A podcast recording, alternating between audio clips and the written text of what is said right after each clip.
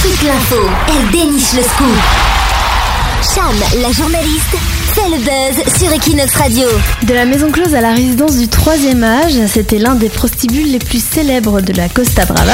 L'éclipse, située au bord de la route C31 dans la province de Gérone, a donc obtenu l'accord de la mairie pour devenir une résidence pour personnes âgées, comme demandé par le propriétaire des lieux. Pour l'instant, l'établissement est en travaux. Il devait réouvrir en février avec la même activité, car pour valider euh, le projet de reconversion, il faut encore l'aval de la commission territoriale d'urbanisme de la Généralité. Le propriétaire de l'Eclipse, José Moreno, possède également la célèbre maison close Paradise située à la Jonquera, à la frontière franco-espagnole. Il y avait une bombe là-dedans qui avait pété un nouvel an. Oui, Hein, c'était un gros, gros, euh, gros prostibule.